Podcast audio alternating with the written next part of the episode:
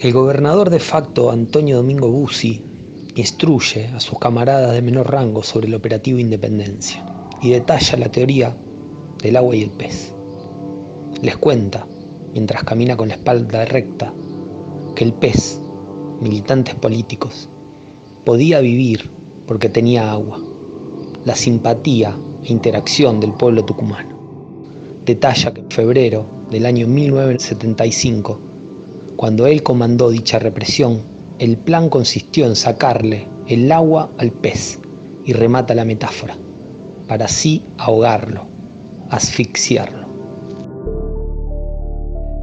El fragmento que nos regala el exfutbolista Kurt Ludman de su libro El agua y el pez describe la mentalidad de los genocidas que cometieron las peores atrocidades durante la última dictadura cívico-militar en la Argentina. Secuestraron, torturaron, violaron, asesinaron y desaparecieron personas. En el Mundial 78 el fútbol sirvió como pantalla, pero también hubo otro fútbol, que buscó denunciar lo que ocurría y que hasta el día de hoy sigue el legado de las madres y abuelas de Plaza de Mayo. Fue el caso del futbolista Mauro Mato, que ante la impunidad de los 90 convirtió un gol que fue un grito a la memoria, a la verdad y a la justicia. Mi nombre es Lucas Alduendo y esto es Fútbol Rebelde. Episodio 2, Aguanten las Madres.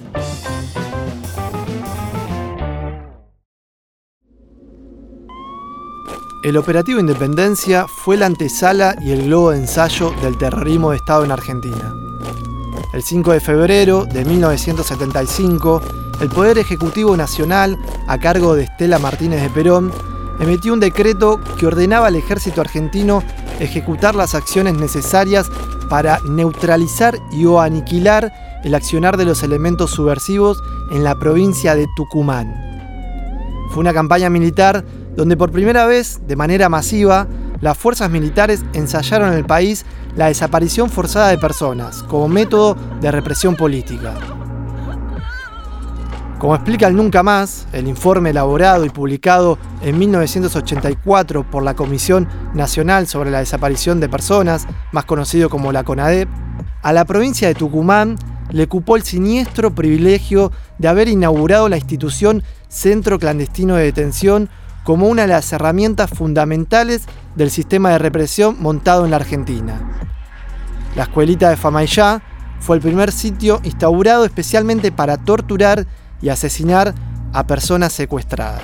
Nos encontramos en Famaillá, 35 kilómetros de la ciudad capital de San Miguel de Tucumán por la ruta 38 que lleva a La Rioja y Catamarca y este es el edificio de la comisaría local que ahora es ocupado por el comando accidental del general Vilas que tiene a su cargo la quinta brigada de infantería.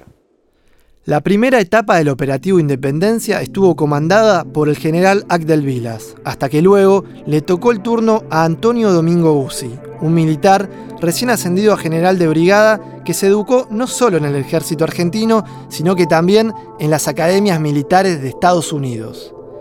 En 1969 fue enviado a Vietnam para instruirse en las tácticas norteamericanas de guerra contra la guerrilla del Frente de Liberación Nacional comandado por Ho Chi Minh. Comunica a la población que a partir de la fecha el país se encuentra bajo el control operacional de la Junta Militar. Se recomienda a todos los habitantes el estricto acatamiento a las disposiciones y directivas que emanen de autoridad militar, de seguridad o policial, así como extremar el cuidado en evitar acciones y actitudes individuales o de grupo que puedan exigir la intervención drástica del personal en operaciones. Firmado Jorge Rafael Videla, Teniente General, Comandante General del Ejército.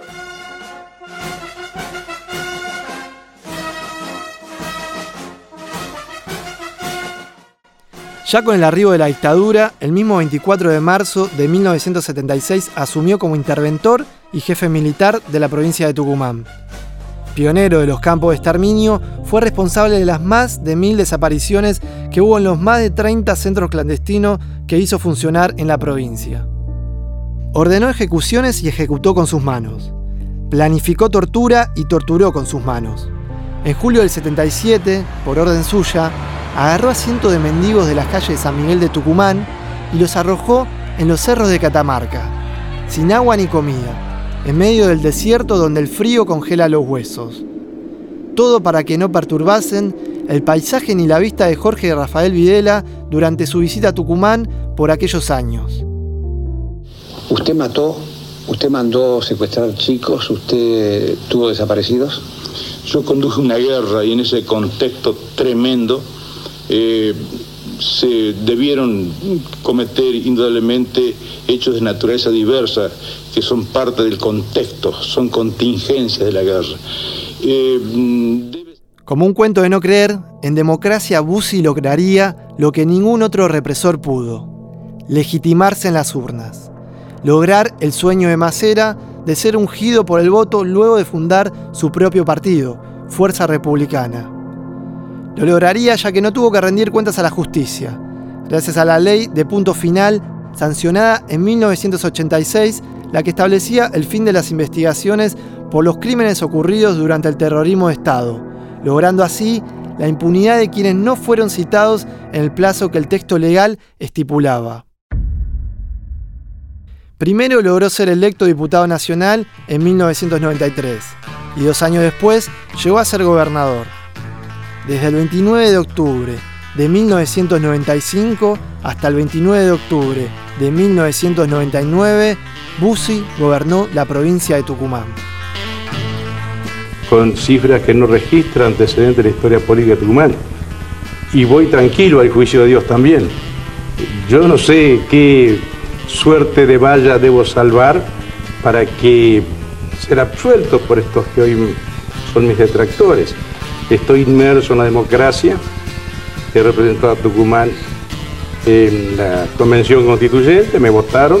En esa oportunidad hemos ganado nada más y nada menos que el señor Ortega, su señora, al vicegobernador, al senador y al diputado por 30.000 votos y hoy hemos ganado al oficialismo por 95.000 votos. Yo no sé qué veredicto debo esperar para ser absuelto de, los, de las acusaciones y de los cargos. El triunfo de Bussi, un adelanto, un retroceso para la democracia. ¿Está sacando usted sus conclusiones?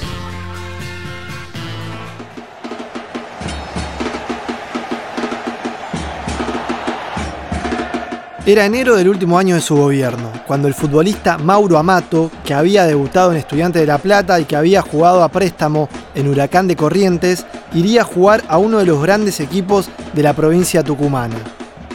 Para Mauro, Atlético Tucumán fue una oportunidad para poder seguir con su carrera futbolística.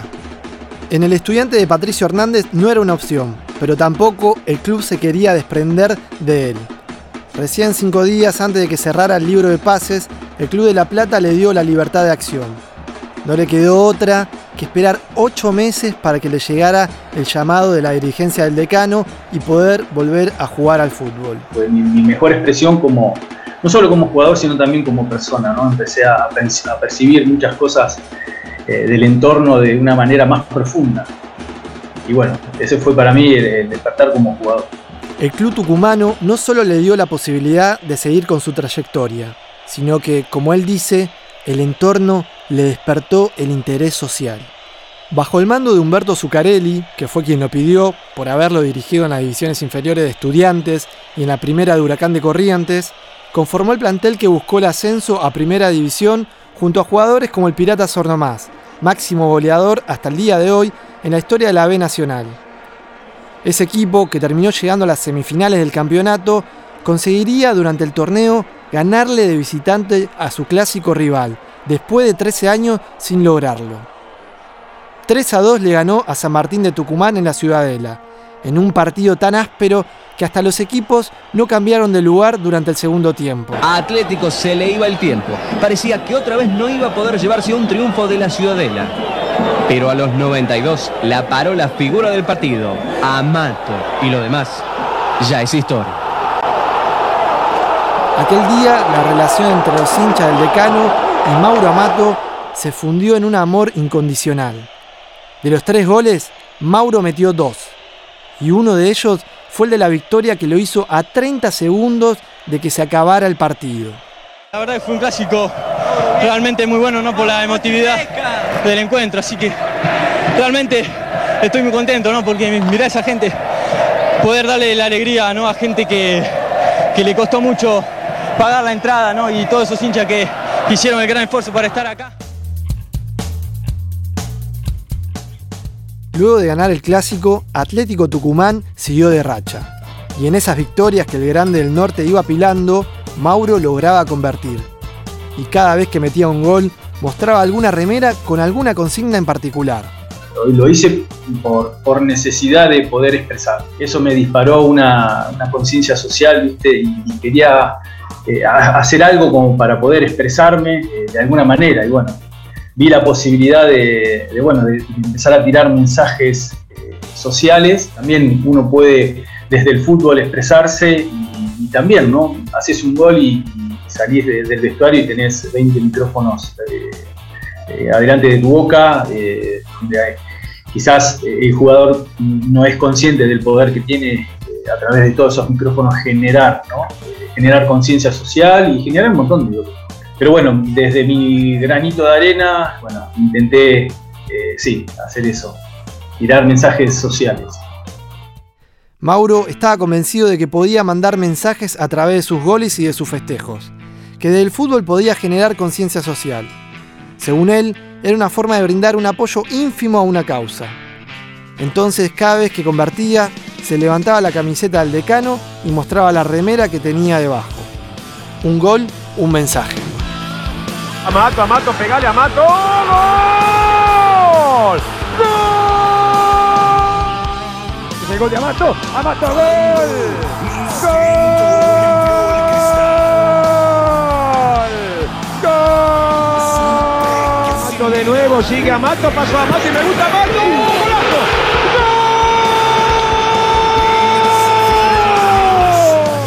Amato está, Amato, Amato, Amato, qué gol, Amato, Amato, qué golazo, qué golazo, qué golazo, qué golazo. ¡Gol! Centro de Martínez para Amato, está habilitado Amato.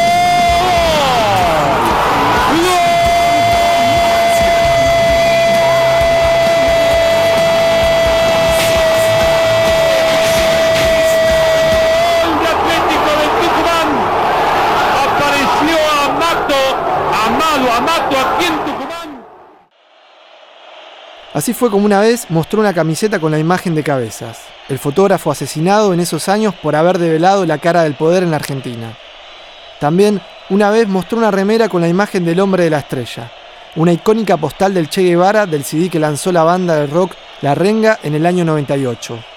O mismo, en el famoso clásico contra San Martín, cuando mete el gol agónico, también se levantó la camiseta, pero esta vez no para dar un mensaje social, o tal vez sí, porque en el mejor momento de su carrera durante ese año no se olvidó de su gente y mostró la imagen de un amigo, de Martín Palermo. Porque la importancia de la amistad en la época de los 90, en momento de desintegración de los lazos sociales, era también un mensaje político-social. Sentía una tensión permanente eh, y mucha violencia. Había una tensión, es muy loco, ¿no? Porque, eh, cuando vos te, instalás eh, en, una provincia, la, la, la, provincia, el barrio, todo tienen, culturas, ¿no? Lo que se percibía ahí, en donde yo vivía, era permanentemente tensión. Y, bueno, y violento. Eh, había mucha violencia. Así que, que bueno, esta, esta ocurrencia de poder salir a, hablar o no, a tirar mensajes, eh, lo vi adecuado porque, bueno, la verdad, en, en ese momento donde en el despertar también de, de la conciencia social, ¿no? Y poder involucrarme desde, desde algún lugar, de poder hacer ruido. Mauro describe esa época como un momento de mucha violencia, atravesada por las desigualdades que dejaba un sistema que se venía a pique. Está de luto Tucumán, porque esperamos una solución, este, la mayoría del pueblo le ha dado los votos y él no está cumpliendo como tiene que cumplir. Pero si hay micros que están trabajando ilegalmente en la ruta, ¿cómo no vamos a poder llegar nosotros a expresar en contra de este modelo económico, donde la Argentina es una realidad que los chicos están desnutri desnutridos y muriéndose de hambre? Ya era hora que el país se enterara de lo que está pasando en Tucumán. Y aunque el gobierno ha tendido prácticamente un cerco de, de policías por todas partes, como si hubiera una guerra, Y hablando de infiltrado, aquí el único infiltrado que hay aquí es el hambre, me parece a mí nada más. Eso es todo lo que estoy viendo acá, que la gente viene porque ya no puede más. El pueblo mismo se ha autoconvocado, creo que esto sirve para darle una alerta al gobierno y sepa que fundamentalmente el interior está pasando hambre, que hay niños eh, desnutridos, que los empleados de las comunas y de los municipios del interior no cobran su sueldo hace tres o cuatro meses y que esto, este gobierno tiene que dar un cambio rotundo, de lo contrario el estallido social está en puerta.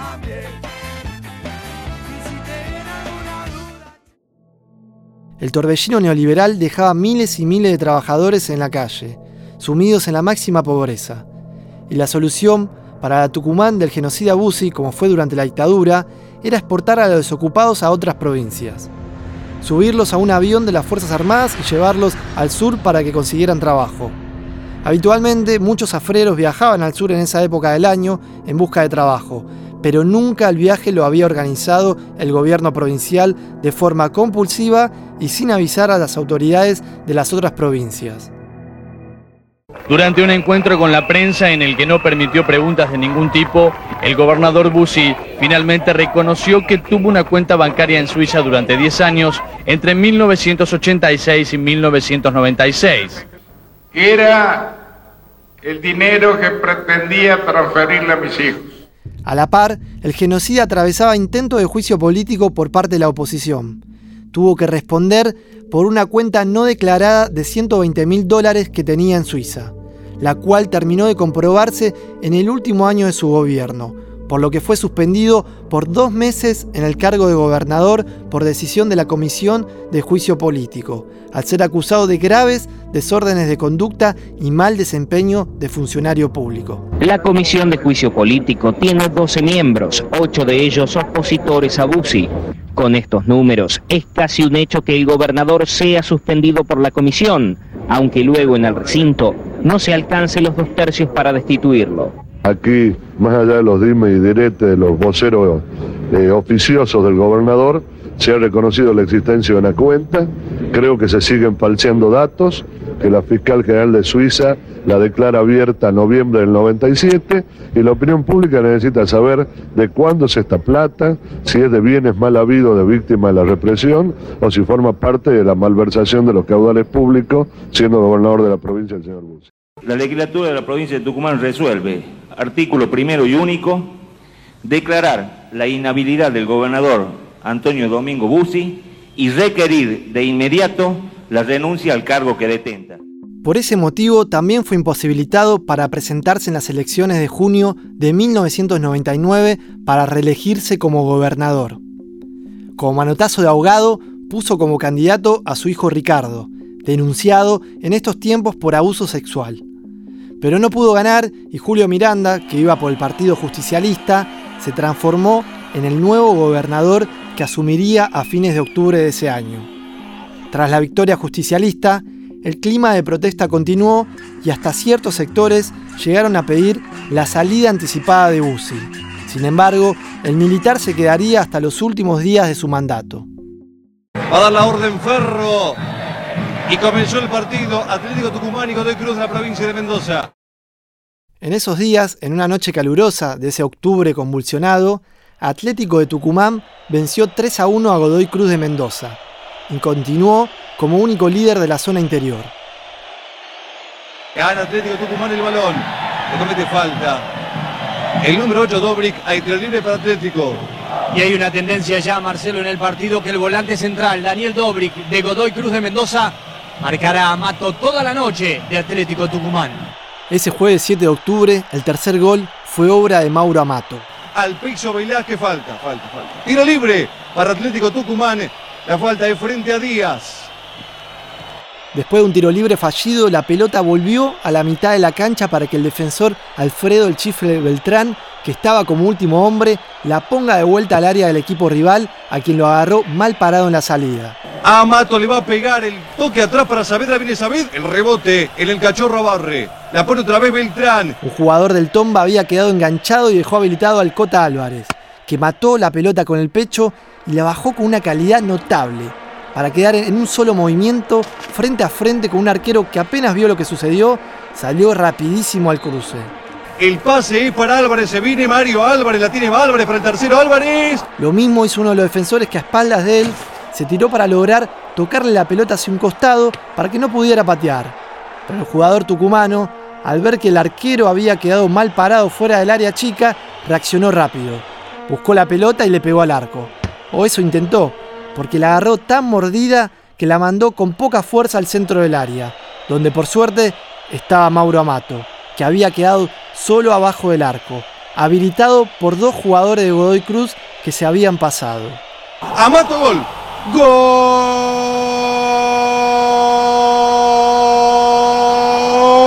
de Atlético. Mauro Amato poniendo el tercero, que va a ser definitivo para este partido. Fue un pase a la red.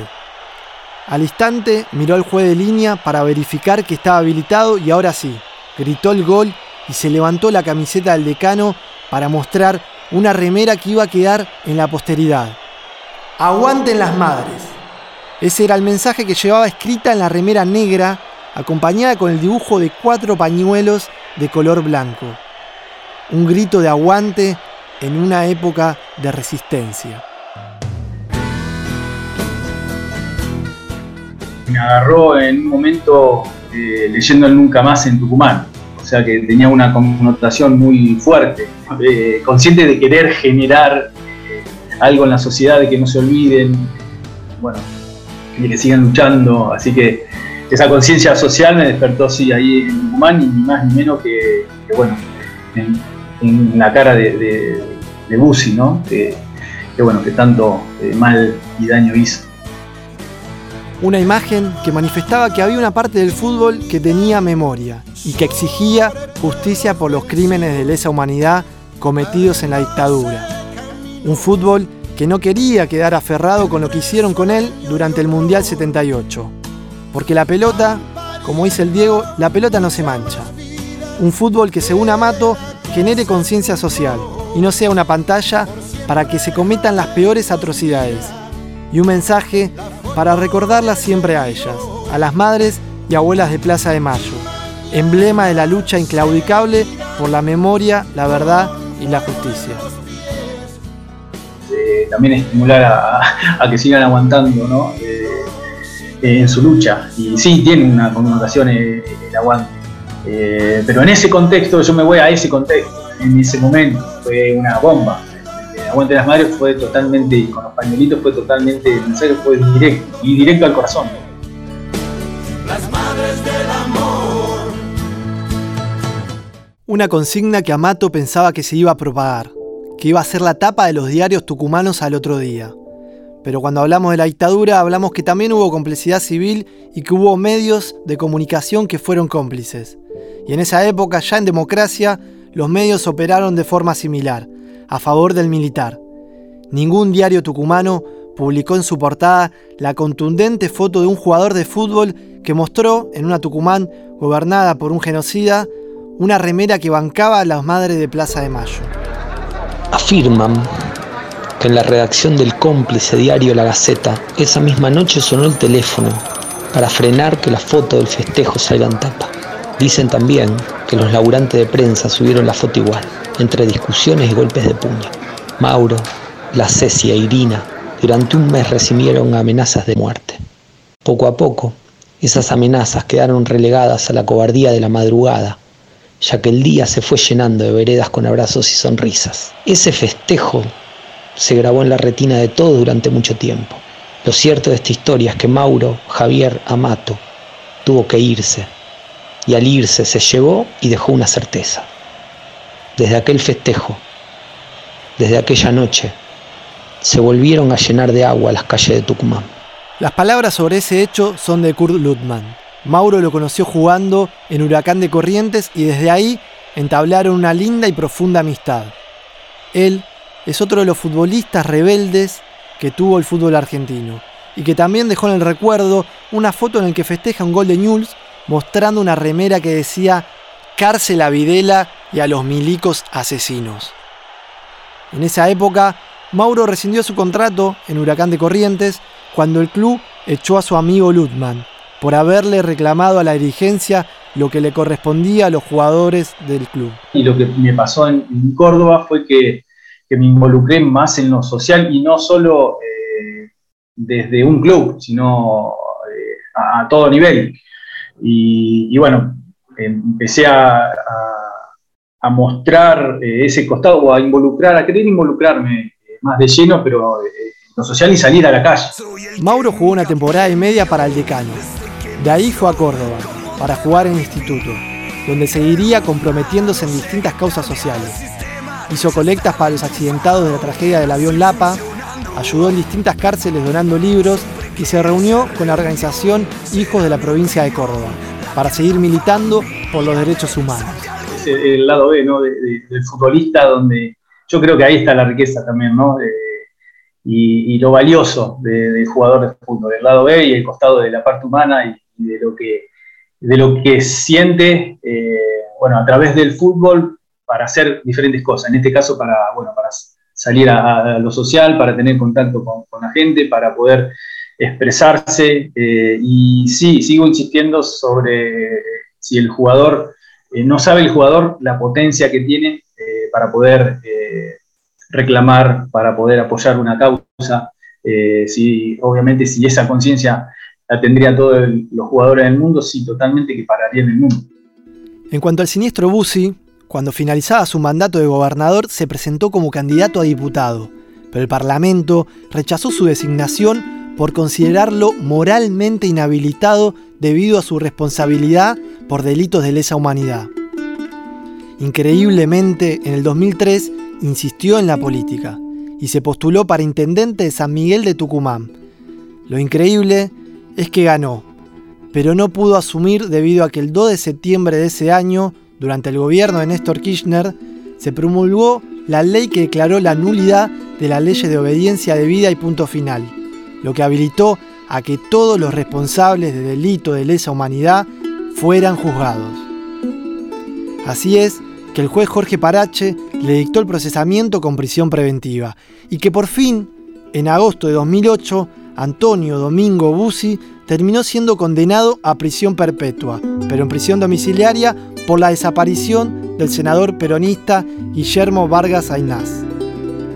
Un crimen entre los más de mil que debían habérsele atribuido, pero uno que bastó para que en el 2011 no muriera impune.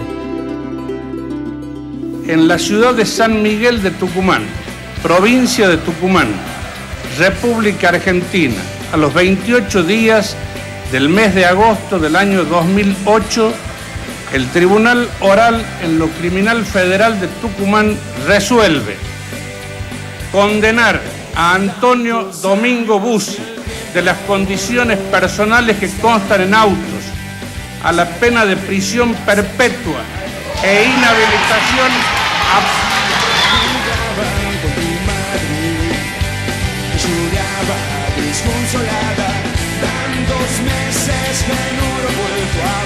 Y estos hijos de puta dicen algo habrá muy pequeño entonces lo supiste igual. No olvidamos, no perdonamos no nos reconciliamos. 30.000 compañeros desaparecidos presentes. 30.000 compañeros desaparecidos presentes, 30.000 compañeros desaparecidos presentes, ahora y siempre, ahora.